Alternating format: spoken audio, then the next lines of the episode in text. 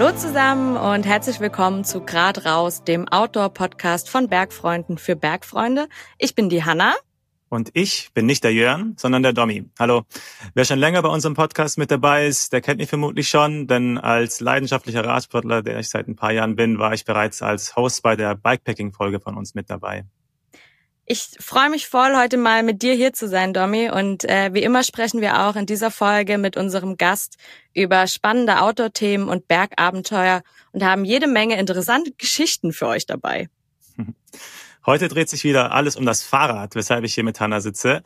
Unser Gast ist dem Radsport schon vor vielen Jahren verfallen und sammelt Jahr für Jahr unglaublich viele Kilometer auf dem Fahrrad. Ganz genau. Wir sprechen heute mit Ultracycling-Fahrer Robert Müller, der in den letzten Jahren ganz oben in der Ultracycling-Weltspitze mitgefahren ist. Und äh, allein im letzten Jahr hat er sage und schreibe 35.000 Radkilometer gesammelt. Oh. Wir wollen wissen, was Robert beim Ultracycling antreibt und wie seine besondere Vorbereitung auf die Ultrarennen aussieht. Außerdem nimmt er uns mit auf das Race Transpyrenees, was für Robert ein besonderes Rennen mit vielen Höhen und Tiefen war. Hallo Robert, schön, dass du da bist. Ja, hallo, freut mich auch, da zu sein. Ja, hi Robert. Kannst du dich vielleicht unseren HörerInnen kurz in so zwei bis drei Sätzen einfach mal vorstellen? Ja, also ich bin der Robert Müller, 36 Jahre alt, wohne in Oberfranken, fahre seit 24 Jahren Radrennen und bin in meinem Leben vielleicht schon eine halbe Million Kilometer Rad gefahren und über 1000 Radrennen. Vielleicht starten wir mal ganz am Anfang. Du sagst, vor 24 Jahren äh, hast du angefangen, Rad zu fahren. Wie bist du denn zum Radfahren gekommen? Ja, also ganz klassisch, äh, 97 hat ja Jan Ulrich die Tour de France gewonnen. Danach war riesen Radsportboom in Deutschland und viele Nachwuchsfahrer haben angefangen, in Vereinen Rad zu fahren und ich eben auch beim Verein in meiner Nähe in so einer Gruppe mit mit zehn Gleichaltrigen. Somit, da war ich so elf, zwölf Jahre alt und dann habe ich ab 99 Lizenz gelöst beim äh, BDR Bund Deutscher Radfahrer und bin seitdem durchgängig Lizenzradrennen gefahren und dann seit Corona auch in den letzten drei Jahren im Ultrarennen. Und vorher Bundesliga und Kriterium, Rundstreckenrennen, Mountainbike-Marathons, Cyclocross auf der Bahn, auch viele Rundfahrten im Ausland, in Südostasien oder Afrika. Also alles Mögliche, was man mit dem Rad so machen kann. Ja, krass. Also seit also 24 Jahren fährst du Lizenzrennen, soweit ich sehen konnte, also bis zum Kontinentalbereich, wenn ich es richtig weiß. So, also ja, dritte, genau. dritte Kategorie dritte Liga sozusagen, wenn man so möchte. Ähm, also du bist wirklich schon lange dabei, wie ich gerade gemeint hast, in vielen verschiedenen Bereichen unterwegs. Äh, wie bleibt man da so lange dabei, so aktiv, so fasziniert von diesem ganzen Universum Radsport? Ja, was treibt dich da an? Ja, also ich liebe es einfach Rad zu fahren, schon immer. Also seit ich zum ersten Mal eine längere Tour gefahren bin, im Urlaub mit meinem Vater, als mit einem schweren Mountainbike, als kleiner Knirps, hat mich irgendwie das Fieber gepackt und bin seitdem nicht davon losgekommen und habe halt auch nie wirklich eine Pause gemacht. Also die längste Pause, die ich in diesen 24 Jahren vom Radfahren hatte, waren vielleicht mal drei Wochen. Und einfach immer dran geblieben, immer gefahren, jedes Jahr aufs neue Lizenz beantragt, Saison gestartet, so im März und dann halt wieder Rennen gefahren. Und einfach nie aufgehört und immer weitergemacht. Das heißt, du hast auch hauptberuflich als Radfahrer gelebt? Also beruflich, ich, ich war zwar eben Kontinentalfahrer in der dritten Liga, aber das kann man jetzt nicht als, als Beruf bezeichnen oder als okay. Profi. Also das war während des Studiums und ein bisschen Geld konnte man damit verdienen und ich habe auch nicht viele Ausgaben gehabt und nicht viel gebraucht. Aber so richtig beruflich würde ich es jetzt nicht nennen. Also so gut war ich dann nie. Okay. Ähm, und wir haben ja schon vorhin angeteasert, dass wir ja heute über das Ultracycling auch reden, was ja jetzt so ein bisschen nochmal eine, eine andere Facette des Radsports ist als das Lizenzrennen fahren. Wie bist du denn da vom klassischen Radrennen einfach reingestartet in diese Ultracycling ähm? Ja, also ich habe das schon immer verfolgt, besonders eben Race Across America, schon auch seit 20 Jahren, was die da so treiben und fand das immer völlig verrückt und, und abwegig und habe auch Christoph Strasser da verfolgt. Also das ist ja mittlerweile der Beste der Welt. Der hat es äh, sechsmal in Folge gewonnen oder sechsmal gewonnen. Und ich war auch auf Vorträgen, auch von ihm bei einem Vortrag und habe mir immer so gedacht, irgendwann, wenn ich mal älter bin, mache ich das auch. Und dann, als Corona angefangen hat, 2020, war ich im März bei der ersten Rundfahrt in Kroatien mit meinem Team. Die wurde dann wegen Corona einen Tag vor Beginn abgesagt. Und dann war alles abgesagt. Gab es keine Radrennen mehr. Es war keine Perspektive, wann es weitergeht. Es war bis in den Sommer hinein alles abgesagt. Und dann bin ich, habe ich erstmal normal weiter trainiert, auch mehr eigentlich als sonst, weil ich ja keine Rennen mehr hatte und da mich nicht schonen musste. Und dann bin ich drauf gestoßen, dass das Race Around Austria, ein Ultracycling-Rennen rund um Österreich, dass das trotz Corona stattfinden wird, weil da jeder für sich alleine fährt und damit eben keine Ansteckungsgefahr ist, also quasi Einzelzeitfahren. Und dann habe ich gleich gewusst, das ist jetzt das Signal, dass ich sowas mal machen soll. Und da es eh keine Alternativen gab, habe ich dann mich darauf vorbereitet und beschlossen, dass ich da mitfahre. Vielleicht können wir ganz kurz nochmal für unsere HörerInnen erklären, was eigentlich ein, ein Ultracycling-Rennen äh, ist oder was ab wann man von einem Ultracycling spricht. Ja, also es gibt keine genaue Definition. Es ist nicht so wie beim Ultramarathon, einfach alles über Marathondistanz, sondern man könnte so sagen, vielleicht ab 24 Stunden oder so ab, ab 600, 700 Kilometern fängt es an. Und dann gibt's ja Rennen, die gehen bis 5000 Kilometer. Und, und es gibt zwei große Unterschiede. Es gibt einmal Supported, also mit, mit Begleitcrew. Das heißt, die ganze Zeit fährt ein Auto mit Betreuern hinter einem her, die einen optimal versorgen und man kann Räder wechseln, wie man will. Man ist immer mit Essen versorgt, mit Kleidung und allem. Und es gibt Unsupported, wo man ganz alleine fährt und alles selber dabei haben muss am Rad. Also alle Ausrüstung, man muss unterwegs einkaufen gehen, Essen kaufen, man muss sich selber irgendwelche Schlafplätze suchen. Also das sind zwei ganz große Unterschiede. Und ich habe eben angefangen mit Supported fahren, mit Betreuung. Und erst letztes Jahr im Oktober bin ich dann zum ersten Mal unsupported gefahren, ganz alleine. Was war da für dich äh, die Entscheidung, dass auch das äh, Supported wegzulegen und wirklich für ganz auf dich allein gestellt äh, unterwegs zu sein? Also es ist natürlich viel einfacher zu organisieren, weil ich beim Supported muss ich ja immer mal muss ich Betreuer finden, die müssen sich Urlaub nehmen, müssen Zeit haben, müssen auch sich auskennen und man braucht ein Auto oder sogar zwei, weil man hat dann oft zwei Crews, die sich abwechseln Mhm. Weil man ja Tag, tagelang und nächtelang durchfährt, hat man dann zwei Schichten, die jeweils so zwölf Stunden mitfahren und sich dann ausruhen und schlafen. Und beim Unsupported braucht man eben, ist man nur auf sich allein gestellt, braucht man eben niemanden. Kann man allein mit dem Zug hinfahren zum Rennen oder hinfliegen und das ganz allein machen. Ist also deutlich einfacher und kann man auch relativ spontan dann sowas machen. Ja. Das finde ich total witzig, dass du das so sagst, weil ich mir vorstelle, dass es ja eigentlich viel schwieriger ist. Also es ist vom, vom vom organisatorischen her sagst du, ja, es ist weniger Aufwand, aber wenn man es so hört, finde ich, klingt dieses unsupported viel schwieriger, weil du bist ja auf dich alleine gestellt. Also es ist im Vorfeld weniger Aufwand, aber dafür während des Rennens natürlich ja, viel mehr, ja. weil ich mich ja während des Rennens um alles kümmern muss.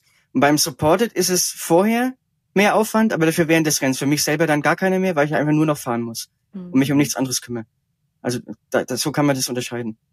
Ist das auch das, was dich irgendwie da hingetrieben hat, schon immer zu dem Ultracycling, dass es eben anders ist als klassische Radrennen, wo man einfach äh, aufs Rad steigt, äh, Start, man fährt bis ins Ziel, fertig, sondern da einfach noch ein bisschen mehr mitschwingt bei dem ganzen Ultracycling?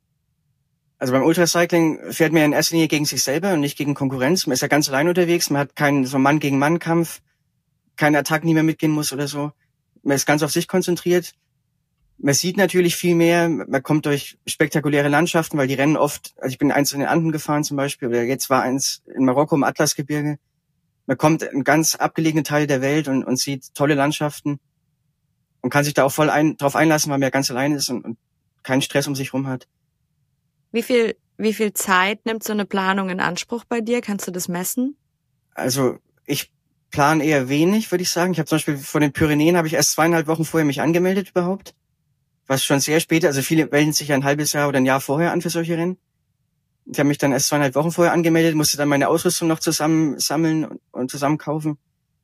Und auch die Streckenplanung habe ich in zwei Tagen gemacht. Da, da verwenden viele auch viel mehr Zeit drauf. Also ich bin eher so ein bisschen chaotisch und auf den letzten Drücker und spontan, spontan unterwegs, würde ich sagen. Also das sollte man sich vielleicht kein Beispiel an mir nehmen. Das kann man schon besser planen alles. Chaotisch und doch wahnsinnig erfolgreich, oder?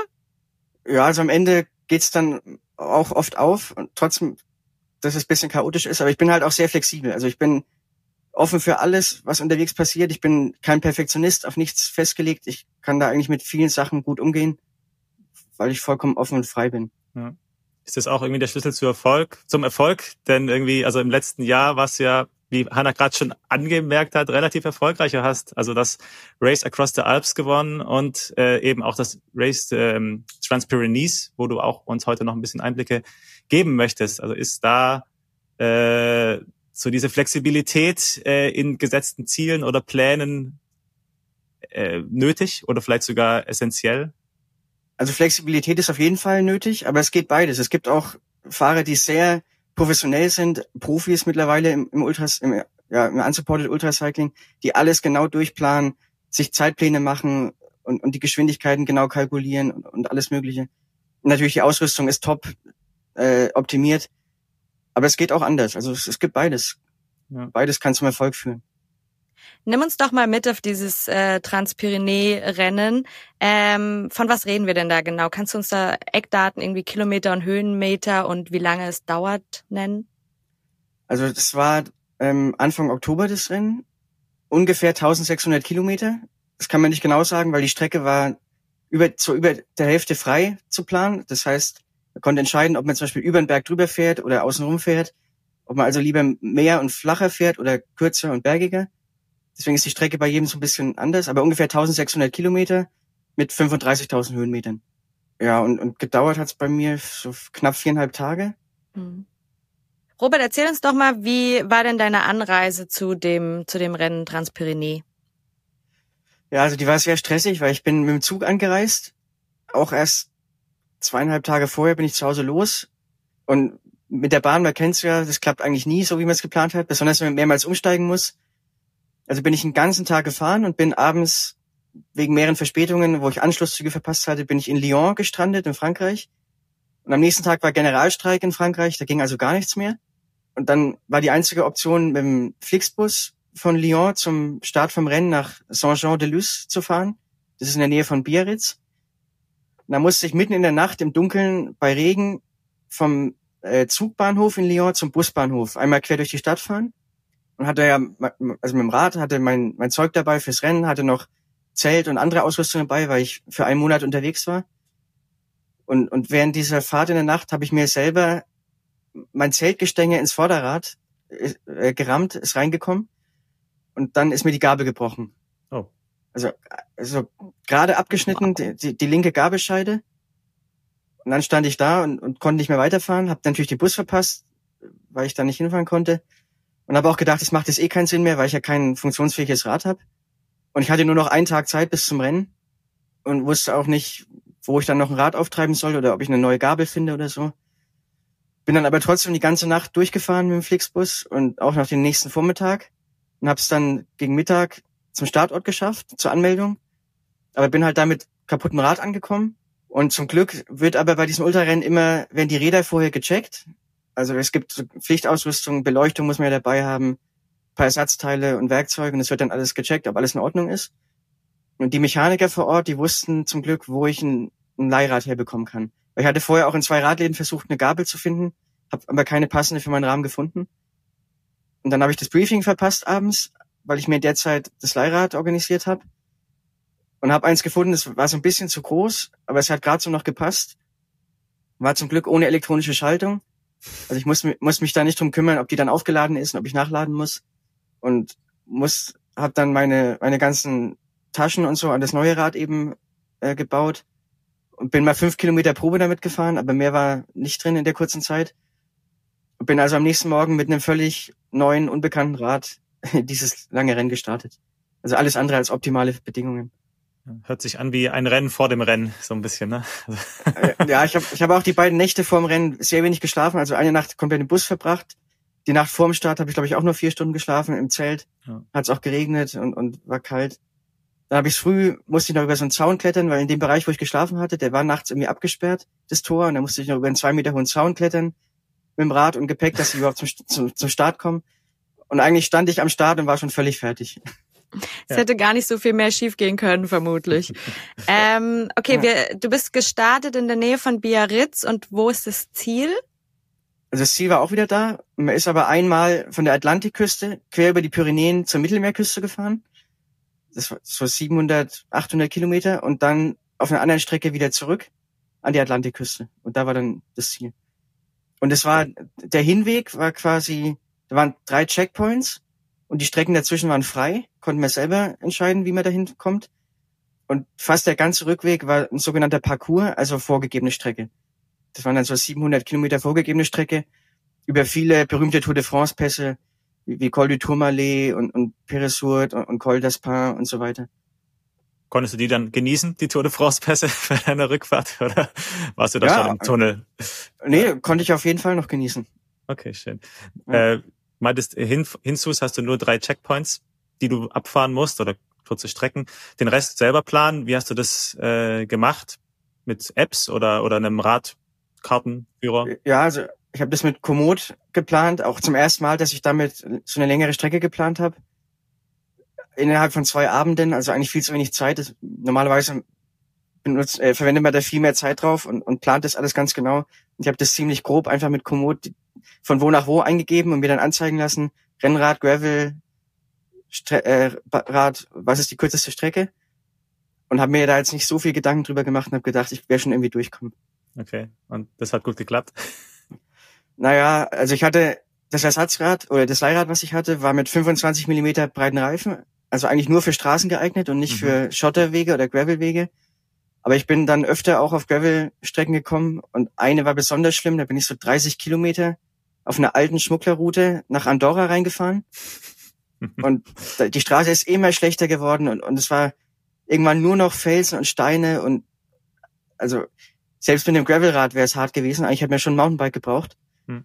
Und da hatte ich auch keine Schläuche mehr, weil ich die vorher in einem anderen Gravel-Teil hatte ich schon drei Platten und alle Schläuche verbraucht gehabt. Und da bin ich dann sehr langsam gefahren, dass ich ja keinen Platten, keinen Durchschlag habe. Und habe es zum Glück auch durchgeschafft, aber habe, glaube ich, vier Stunden gebraucht für 30 Kilometer. Oh wow. Das zerrt dann auch an, den, an den Nerven, sowas kann ich mir vorstellen. Ja, und dann, als ich da am Checkpoint ankam nach diesem Gravelstück, habe ich auch gedacht, jetzt mit dem Rennen ist es eh vorbei, ich habe so viel Zeit verloren dadurch und wollte es dann entspannt angehen, habe dann aber erfahren, dass ich Zweiter bin und der Erste erst vor einer halben Stunde da angekommen ist und war total überrascht, wie das sein kann, dass ich der Zweiter bin. Ach krass. Und habe dann ja. aber gleich wieder meine Rennmoral zurückgefunden dadurch. Ja.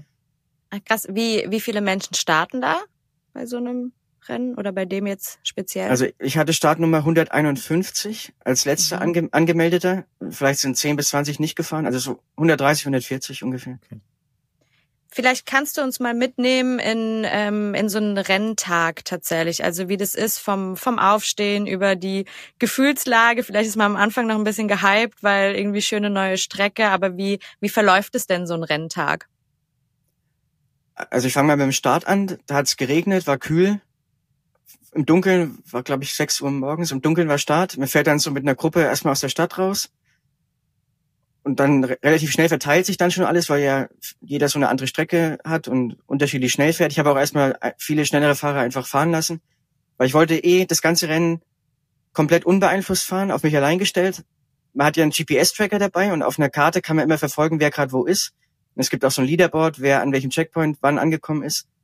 Das hat mich aber alles nicht interessiert. Also ich habe da nie nachgeschaut, hatte mein Handy die ganze Zeit aus quasi auf, auf Flugmodus und wollte eh ganz für mich alleine fahren und dann ist man recht schnell alleine unterwegs und dann muss man eben immer genau auf seinen Körper hören. Also muss ich jetzt was essen, muss ich was trinken, habe ich noch genug Vorräte, muss ich mir gleich was kaufen. Vom Wetter muss man immer schauen, muss ich was ausziehen, was anziehen, dass ich nicht schwitze oder friere.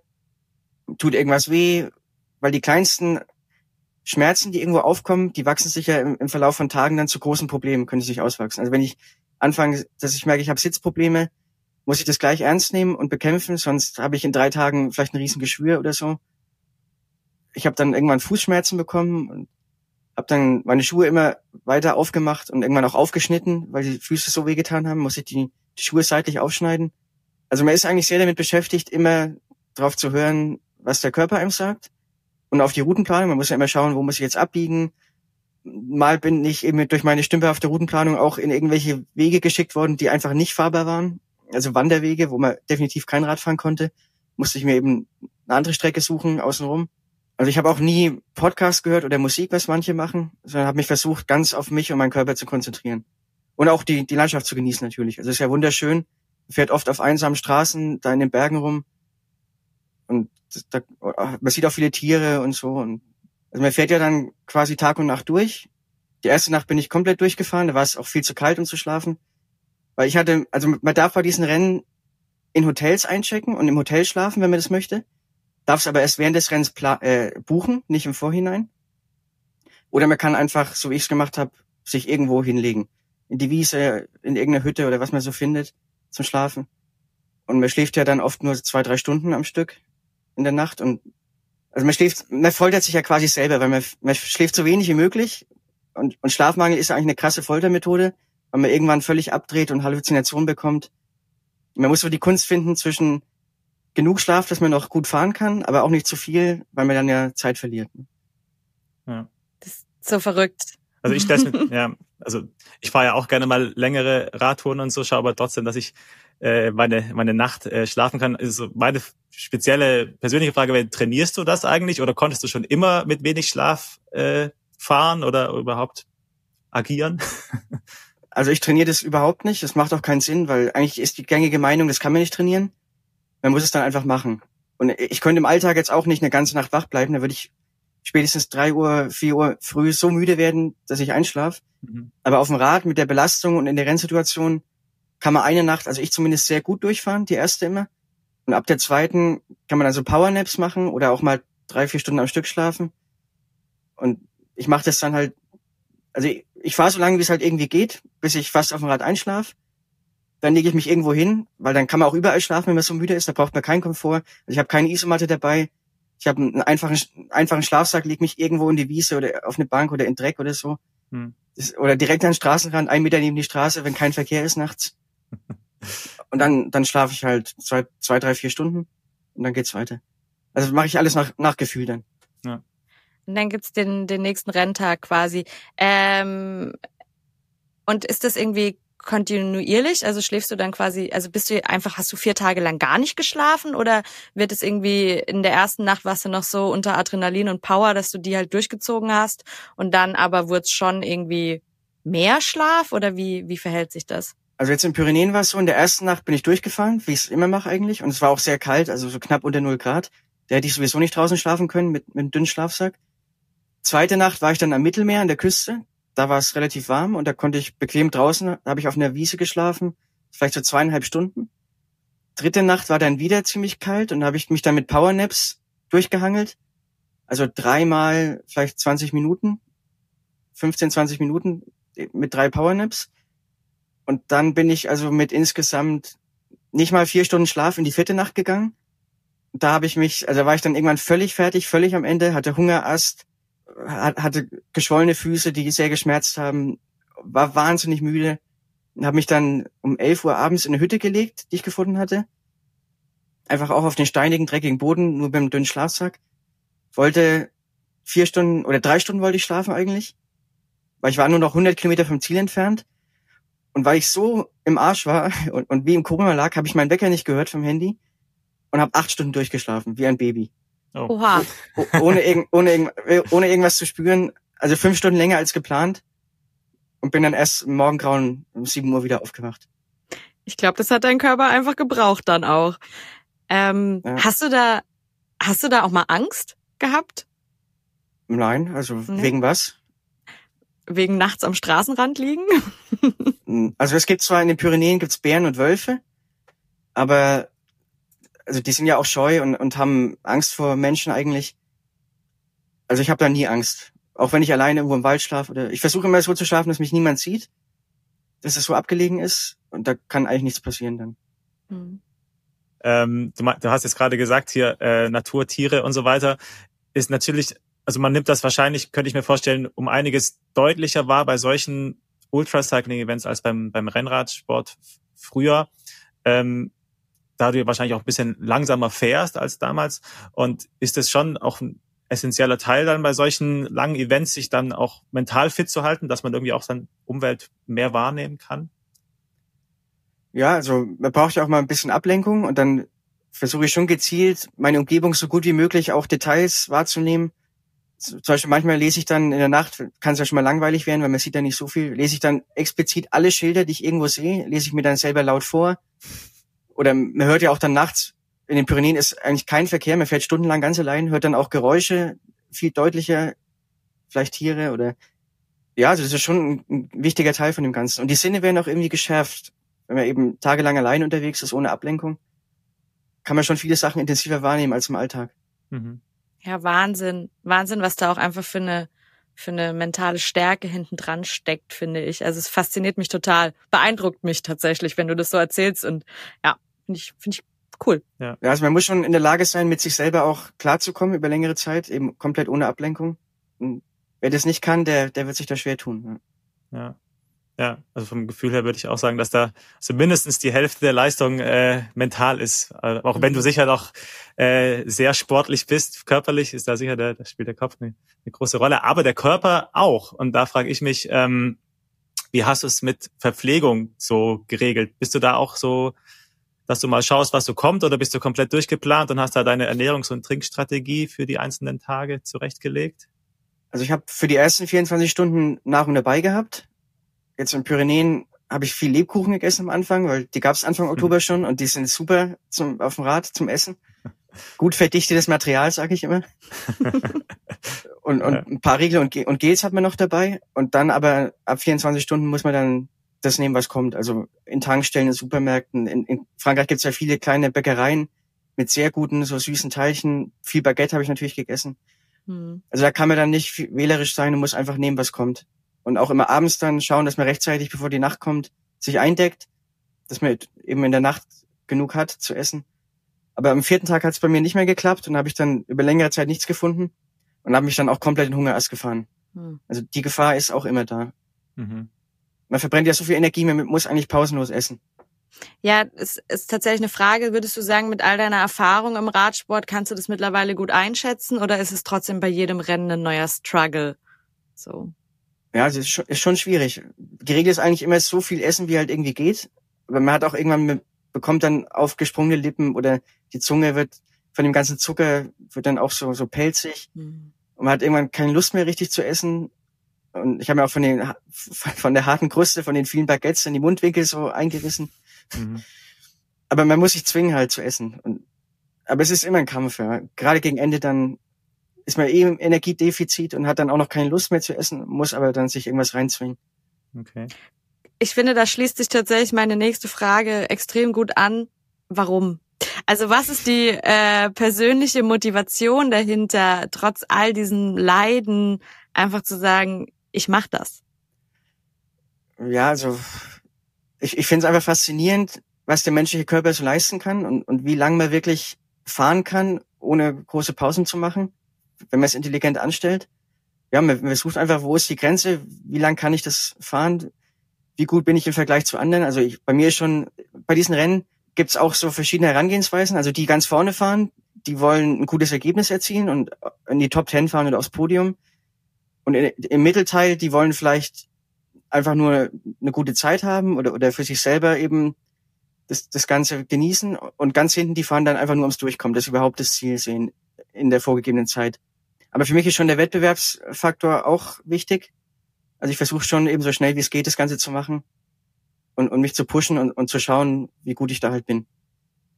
Und, und, Leiden, also es ist, es ist schon ein bisschen Leid dabei, aber das überwiegt nicht. Also es überwiegt auf jeden Fall das Erlebnis, das Abenteuer und auch die Freude und, und der Spaß in dem Ganzen. Das, das ist gut, dass du das sagst. Mhm. Ähm, hattest du denn aber jemals den Gedanken, so ein Rennen abzubrechen? Lässt du solche Gedanken zu? Also wenn ich nicht krank bin oder verletzt durch Stürze, dann gibt's den Gedanken nicht. Also es gibt auch so ein Sprichwort, man soll nie in der Nacht aufgeben.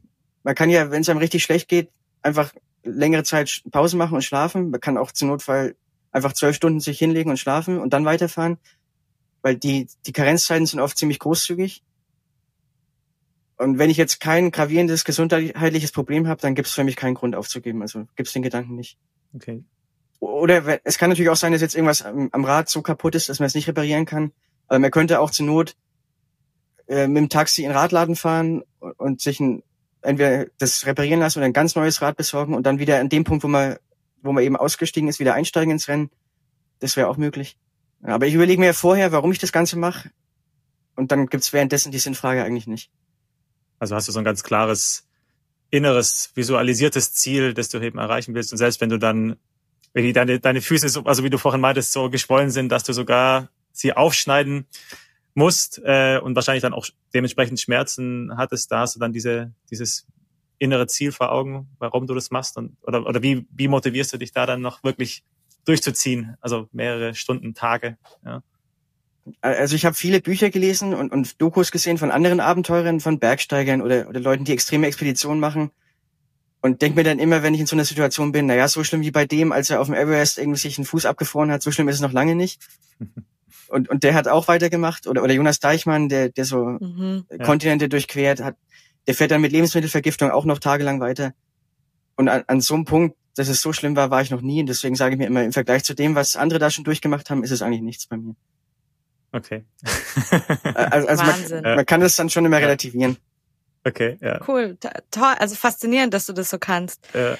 Ähm, ja, also man sieht schon Motivation und äh, Vergleichen mit noch schlimmeren Sachen funktioniert. Manchmal sagt der Körper dann trotzdem, äh, jetzt ist mal äh, Feierabend und wie du vorhin meintest, hast du ja diese acht Stunden Schlafpause eingelegt, unfreiwillig. Ähm, wie ging es danach weiter? Also war dann auch noch die Motivation da? Warst du wieder fit? Äh, letztendlich hast du das Rennen ja gewonnen. Also wie lief dann so, wie liefen die letzten Stunden dann? Also ich bin dann aufgewacht, weil ich pinkeln musste. Hab dann auf dem Wecker eben oder auf, auf dem Handy gesehen auf der Uhr, dass es sieben Uhr früh ist. Um die Zeit wollte ich im Ziel sein normalerweise. Und habe dann re realisiert, ich habe eben acht Stunden geschlafen statt drei. Und mein erster Impuls war, oh Gott, jetzt muss ich mich beeilen und, und Stress machen. Aber dann habe ich mir gedacht, nee, das ist jetzt auch egal, jetzt habe ich so viel Zeit verloren. Wahrscheinlich haben mich in der Zeit eh fünf, sechs Leute überholt. Also ist es komplett egal und ich kann jetzt auch entspannt weitermachen und, und einfach entspannt ins Ziel fahren, die letzten 100 Kilometer mir da keinen Stress mehr machen. So habe ich dann auch gemacht. Bin dann aus der Hütte, in der ich geschlafen hatte, raus. Also es war einfach so eine verlassene Hütte äh, Sonne ist gerade aufgegangen, es war wunderschön. Ich bin dann noch auf so einen steilen, langen Pass hochgefahren, im wunderschönen Sonnenaufgang. Der Hungerast war weg, den hatte ich weggeschlafen, obwohl ich immer noch nichts zu essen hatte. Also ich war seit, ich hatte glaube ich seit 14 Stunden nichts mehr gegessen. Hatte aber trotzdem, habe mich gut gefühlt. Die Fußschmerzen waren fast weg. Und, und ich war richtig vom Kopf auch richtig gut drauf. Und habe einfach versucht, die letzten 100 Kilometer jetzt noch zu genießen, weil das Ende ja nah war und, und das Ergebnis war mir eh komplett egal. Hab dann auch unterwegs bin ich an einem Haus vorbeigefahren, aus dem ich Musik rausgehört habe. Hab dann da auch angehalten, um mir diesen Song anzuhören, weil ich ja davor vier Tage lang gar keine Musik oder irgendwas gehört hatte. Und, und habe mir da wirklich keinen Stress gemacht und bin entspanntes Ziel gefahren. Okay. Und dann bin ich da angekommen, waren so ein paar Leute von der Organisation waren da und Zuschauer, naja, eigentlich fast gar keine, vielleicht zwei, drei. Aber es war direkt an der Küste, es war dann mittags, warm, sonnig, sehr schön und ich war nicht müde, ich war klar ein bisschen kaputt, aber jetzt eigentlich ging es mir echt gut und bin da angekommen und habe gedacht, ich könnte auch noch weiterfahren jetzt. und und habe dann auch erstmal gefragt, was ich jetzt überhaupt geworden bin, weil ich es immer noch nicht wusste. Und dann haben sie mir eben gesagt, ich habe gewonnen. Und ich konnte es halt überhaupt nicht glauben. Also es war unvorstellbar, dass ich wirklich das Rennen gewonnen habe, trotz all dieser Probleme und dieser langen letzten Schlafpause. Aber ich hatte eben vor der Schlafpause, was ich nicht wusste, schon einen ziemlich großen Vorsprung von über 100 Kilometern. Und der Zweitplatzierte hat auch nochmal eine längere Pause gemacht in der letzten Nacht ja, und deswegen habe ich dann trotzdem gewonnen, habe ich dann gleich ausgezogen, weil ich hatte ja die gleichen Klamotten an, über viereinhalb Tage, man hat nur einen Satz dabei, nichts zum Umziehen. Das stinkt dann alles irgendwann und, und ist komplett mhm. schmutzig, hat ja auch geregnet zwischendurch und man schwitzt da rein und so. Alles ausgezogen, ins Meer erstmal gegangen, gebadet und, und mich gewaschen. Und dann habe ich mich echt gut gefühlt wieder. Und ist das Gefühl, also war das Gefühl dann eher so ein äh, so pure Freude oder was du einfach, weil du gesagt hast, du hättest noch weiterfahren können, dann war es wahrscheinlich gar nicht so, ein, so eine Erleichterung, dass es vorbei ist, sondern eigentlich konntest du es wirklich genießen. Ja, also normalerweise ist es so, dass die letzten 100 Kilometer nochmal wahnsinnig hart sind bei so einem Rennen. Mhm. Weil das, das Ende ist nah, aber trotzdem hat man noch einige Stunden zu fahren und man ist ja schon sehr kaputt am Ende dann. Also beim Race Around Austria zum Beispiel war ich am Schluss, da habe ich gar keine Erinnerung mehr an manche Stunden, weil mhm. ich so im Schlafmangel war, im Delirium, Halluzination hatte und da ging es mir wirklich schlecht.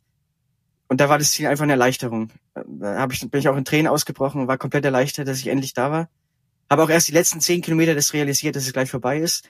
Davor konnte ich, man kann immer sich nichts mehr vorstellen, wenn einer sagt noch 50 Kilometer, hat man da kein Gefühl mehr, ist es jetzt noch viel mhm. oder viel oder wenig. Das kann auch noch mal drei Stunden dauern. Aber in Pyrenäen war ich eben dann durch die lange Schlafpause relativ gut drauf war, war es keine Erleichterung. Also ich, ich war fast ein bisschen äh, traurig, dass es schon vorbei ist und hätte schon noch weiterfahren können. Deswegen hat dann da die, die Freude überwiegt. Und, und ist es jetzt dein Learning? Schläfst du jetzt immer am letzten Tag länger oder? also normalerweise kommt man mit sowas nicht durch, weil bei den, mhm. bei den Rennen schlafen die meisten zwei, drei Stunden pro Nacht. Und, und wenn da stärkere Fahrer am Start sind, dann hat man eigentlich mit so einer Schlafstrategie keine Chance. Aber ja, irgendwie ist es aufgegangen. Aber das Learning ist, also vielleicht den, den Weck, zwei Wecker irgendwie zu stellen, dass man den nicht mehr überhören kann. Und vielleicht vorher doch ein bisschen mehr zu schlafen, dass man nicht dann irgendwann so müde wird, dass man fast im Koma liegt eben. Mhm. Und eben mit dem Essen. Also das hätte man sich vorher auf der Karte auch anschauen können, dass da eben über längere Zeit keine Möglichkeit ist, was einzukaufen. Das, das wussten andere. Ich wusste es aber nicht. Also wenn man sich da besser vorbereitet, dann kann man vorher eben genug Essen einkaufen, dass man dann sich nicht so krass in Hungerast fährt und, und so im Arsch ist. Dann. Ja. ja, ich kann mir gut vorstellen, dass der äh, der Hungerast eben da, da reichen dann nicht äh, drei Stunden zum Ausschlafen, sondern braucht man der Körper wahrscheinlich einfach diese diese mehr Stunden, um das ohne ohne Essen einen Hungerast äh, loszuwerden, ist natürlich schwierig. Ja. ja also ich, ich hätte auch nie ja. nie gedacht, dass es überhaupt geht, dass man so Hungerast rausschlafen kann. Aber der, der Körper zieht dann Energie aus Eiweißen, also baut er auch ein bisschen Muskulatur vielleicht ab dann. Mhm. Aber man kann sich wahnsinnig regenerieren in acht Stunden Schlaf. Das, das, das habe ich noch nie so krass erlebt. Also ich bin da in die Hütte rein als totales Wrack und völlig am Ende und nach acht Stunden Schlaf wieder rausgekommen, wie aus dem Ei gepellt fast. Verrückt, ja. Wahnsinn. Wahrscheinlich nicht cool. für den Alltag anwendbar, aber gut zu sehen, dass es zur Not funktionieren könnte, wenn es ja. wenn es mal sein muss. Ja. ja. Ähm, also eine Frage, die ich tatsächlich noch habe, ist, ähm, wie das beim beim Ultracycling-Rennen mit dem Regelwerk tatsächlich ist. Also beim beim klassischen Radrennen gibt's ja super strenge Regeln. Ähm, wie ist das beim beim Ultracycling? Also bei dem Transpyrenees, das sind die gleichen Organisatoren gewesen wie vom Transcontinental. Das ist so eins der ältesten und bekanntesten Rennen. Da ist es sehr streng. Also es gibt 80 Seiten Regelwerk. Man muss auch bei der Anmeldung eine zehnstufige Anmeldeprozedur durchlaufen, muss äh, Fragen beantworten zum Regelwerk. Also es ist wie so ein kleiner Test in der Schule, wo man dann hm. Fragen eben hat und, und richtig beantworten muss. Man braucht natürlich äh, Auslandskrankenversicherung und, und ärztliche Bestätigung, dass man sowas machen kann. Äh, Pflichtausrüstung wird vorm Start gecheckt, das Rad wird gecheckt. Und auch während des Rennens, also dies, dieser unsupported-Gedanke wird sehr hochgehalten. Man darf wirklich keine Hilfe von außen annehmen, man darf auch anderen Fahrern nicht helfen. Also wenn ich jemanden sehe am Straßenrand, der einen Platten hat oder, oder so einen Defekt, dann darf ich dem nicht helfen. Nur wenn er wirklich, wenn er wirklich jetzt schwer gestürzt ist und deswegen Hilfe braucht, dann darf ich ihm helfen, aber dann ist er raus und ich auch. Weil dann, dann, ja. also das wird oh, wirklich, okay. es gab auch einen Fall mal, da hat der Christoph Strasser jemanden eine Cola ausgegeben Mhm. Und das wurde schon als Hilfe gewertet und die haben dann beide eine Strafe bekommen dafür. Weil eine er Zeitstrafe. Ja, eine Zeitstrafe, weil er einem anderen Fahrer eine Cola gekauft hat. Und ja, und ich bin auch, ich habe auch eine Zeitstrafe bekommen, weil ich bin über eine Brücke gefahren, die eigentlich gesperrt war wegen Bauarbeiten. Habe ich aber nicht in dem Moment so realisiert und bin einfach trotzdem drüber gefahren. Und es hätte eine E-Mail, es kam vorher eine E-Mail mit einer Umleitung, die es gegeben hätte. Die habe ich aber nicht gesehen, weil ich ja nicht aufs Handy geschaut habe und habe dann deswegen auch eine Strafe bekommen. Aber das hat dann kein, im Endeffekt kein, keine Auswirkung mehr gehabt aufs Ergebnis. Okay. Ja, aber auf jeden Fall, die Regeln sind sehr streng. Und auch bei der Streckenplanung vorher, man muss selber seine eigene Strecke planen, man darf da mit niemand drüber reden, sich keine Tipps von anderen holen, wie die vielleicht fahren. Man soll wirklich ganz alleine unterwegs sein. Und wie wird es kontrolliert? Also gibt's dann, also du hast einen GPS-Tracker, gell? So, ja. so war das. Ah, okay. Also es gibt dann auch, es werden dann immer so, weiß nicht, zehn Leute von einer Person die ganze Zeit während des Rennens eben überwacht über diesen GPS-Tracker.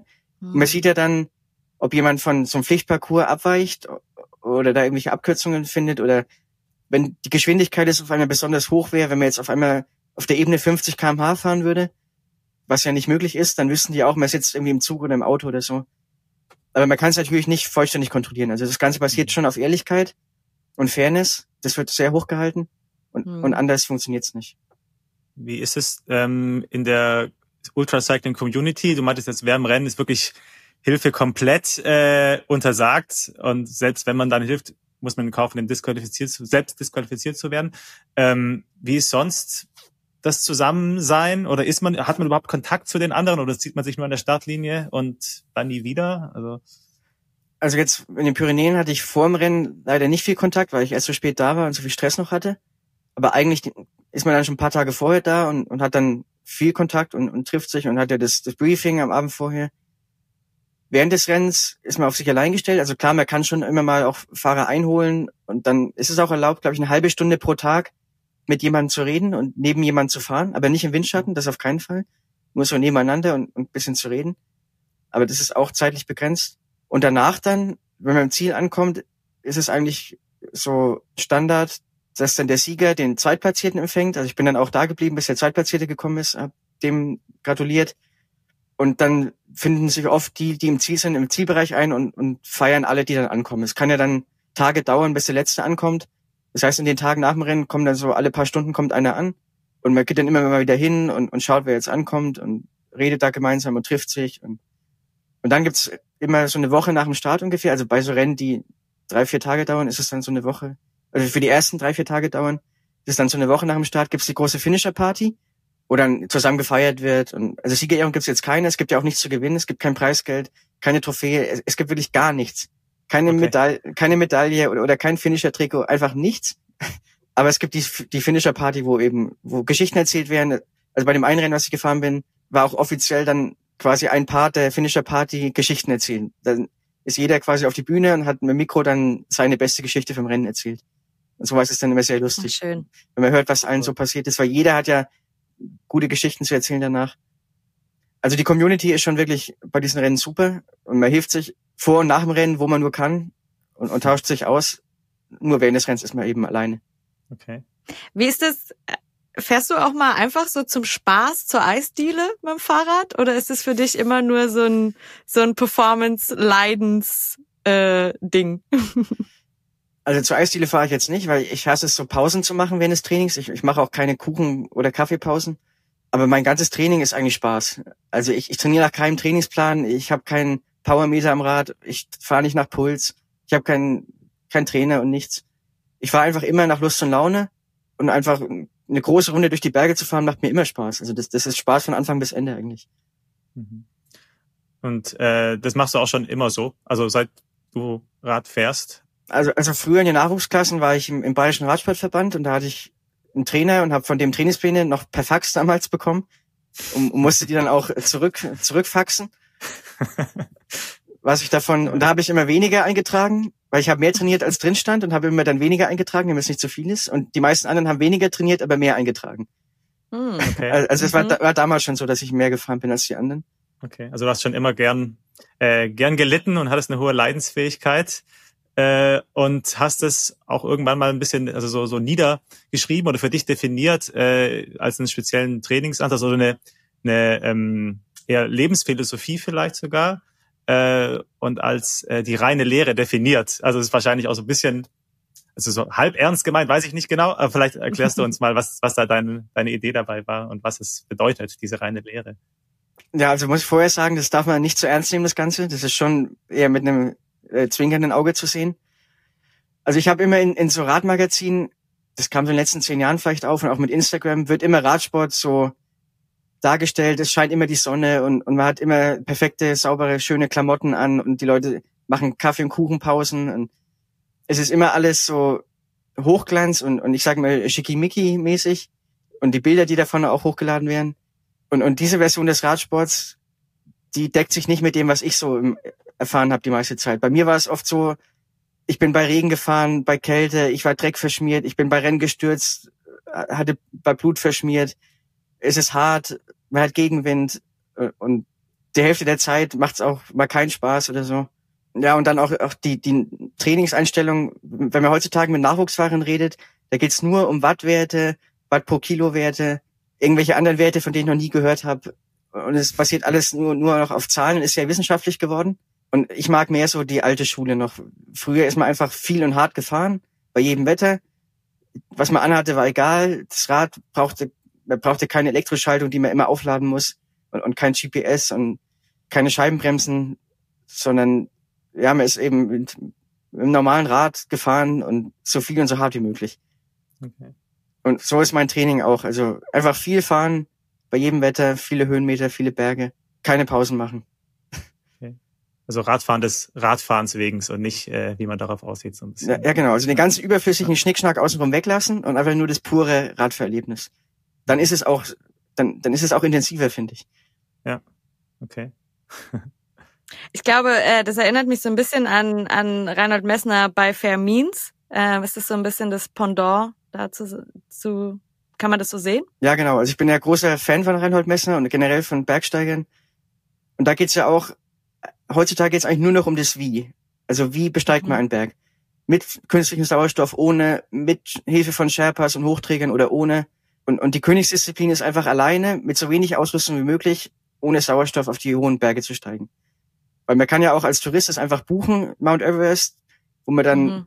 fertige Lager hat, dann wird man von Lager zu Lager geschleppt von den Sherpas, überall kriegt man frischen Sauerstoff, überall wird Essen gekocht für einen. Das ist keine Leistung mehr. Das, das hat eigentlich mit dem ursprünglichen Bergsteigen gar nichts mehr zu tun. Und im Radsport versuche ich eben auch das so pur und, und so einfach wie möglich zu halten. Ja, und orientiere mich da schon dran. Reinhold Messner hat auch extra Regeln für sich aufgestellt, wie er das Bergsteigen betreiben will. Und so hatte ich in den Pyrenäen auch so ein paar Regeln für mich alleine, dass ich eben nicht in Hotels schlafe, sondern nur draußen, dass ich kein Wasser, Wasser kaufe, zum Beispiel aus Flaschen, nur Wasser von Brunnen nehme, dass ich keine Kommunikation habe während des Rennens, dass ich auch äh, keine Medikamente nehme, zum Beispiel keine Schmerzmittel, wenn ich Schmerzen habe, sondern dass ich das ohne Hilfsmittel eben mache. Okay, ja. Das lässt sich natürlich im Ultracycling äh, auch auf die Spitze treiben, wie du es jetzt auch ähm, gemacht hast äh, mit den Unsupported und diesen, diesen strengen Regeln.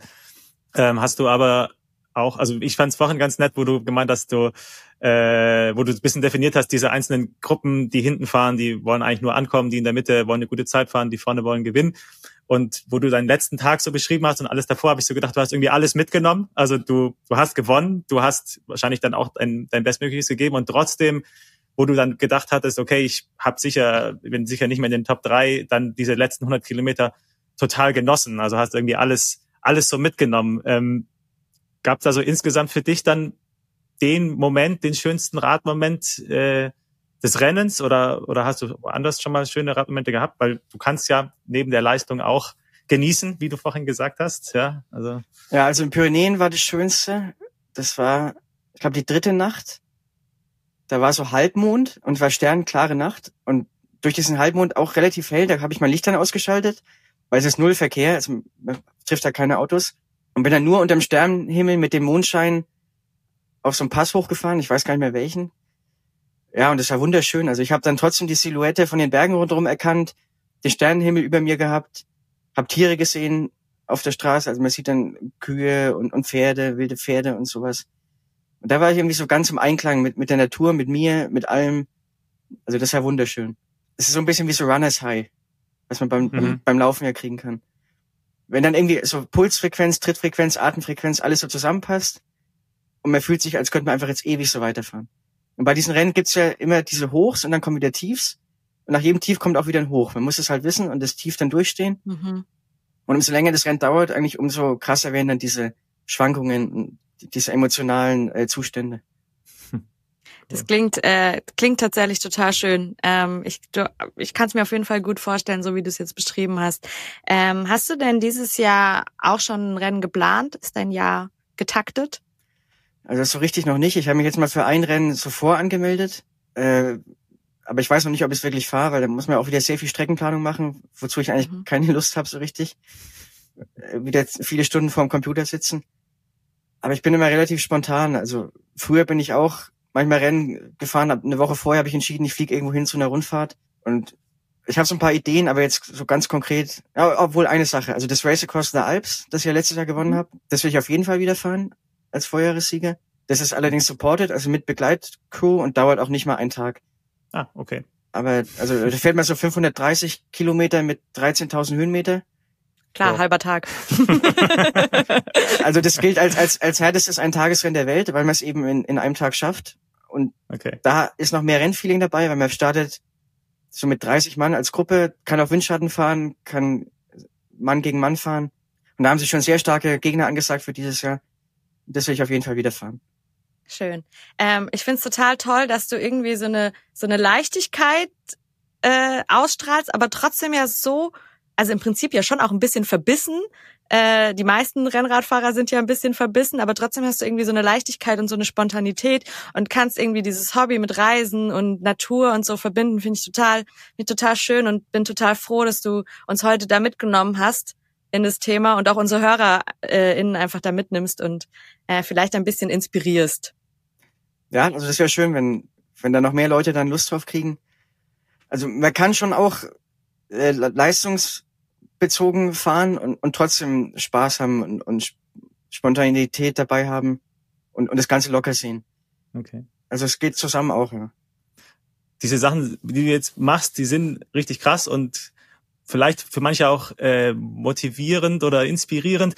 Die Frage ist halt, äh, ist das für jeden möglich, so extreme, also von, von ich fahre hier am Wochenende meine 50 Kilometer Rennrad und jetzt habe ich Bock, bei so einem Ultra-Event mitzumachen. So wird es wahrscheinlich nicht funktionieren. Also welche Voraussetzungen braucht man, um sowas wirklich zu machen? Oder ist es auch für jeden geeignet, sowas zu machen? Also für jeden sicher nicht. Man muss natürlich schon jahrelang Ausdauertraining machen, um, um den Körper auch kennenzulernen und die ganzen äh, Organe und so weiter da, darauf anzupassen. Aber eigentlich die Einstiegshürde ist nicht so hoch. Also die, die Startgelder oder die, die Startgebühren sind nicht so teuer. Das Organisatorische, man kann sich ja auch sehr viel äh, Anregungen holen aus dem Netz. Mittlerweile gibt's äh, gibt's sogar ein Buch über Ultracycling, wo man viel nachlesen kann.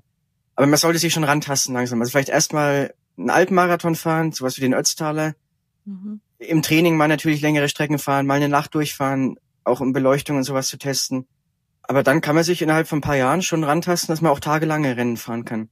Mhm. Und, und man kann sich ja auch mehr Zeit nehmen dafür, man kann länger schlafen in der Nacht, man kann ta paar, paar Tage später ankommen.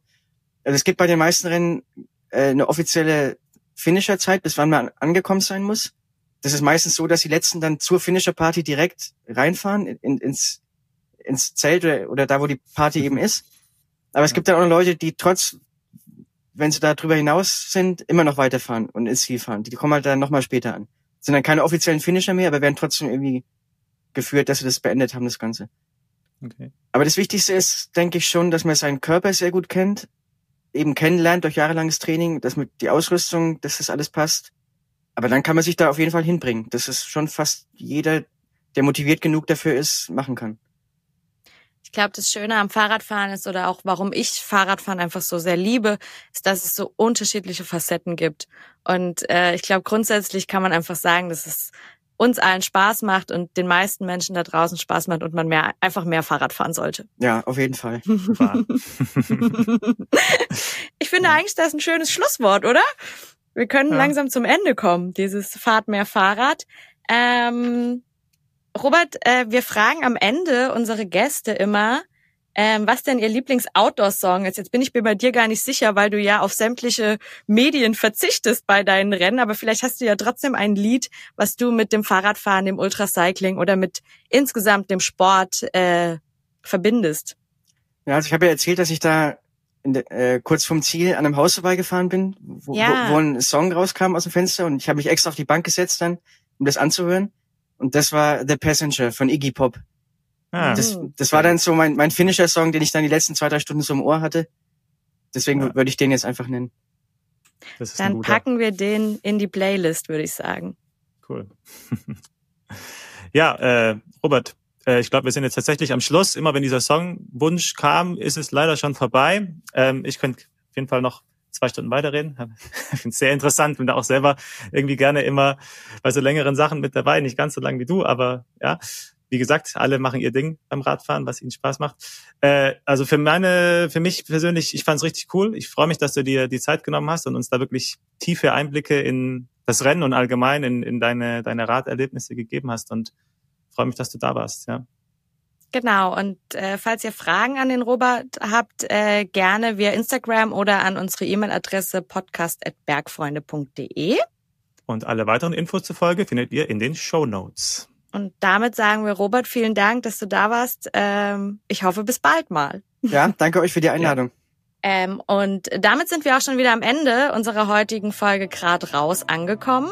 Danke an euch Bergfreunde da draußen fürs Zuhören. Wir hoffen, wir konnten euch die Welt des Ultracyclings etwas näher bringen. Für uns geht's jetzt wieder raus und wir hören uns dann hoffentlich wieder zur nächsten Folge. Bis dahin, macht's gut. Eure Hanna und Domi. Ciao. Ciao. Ciao.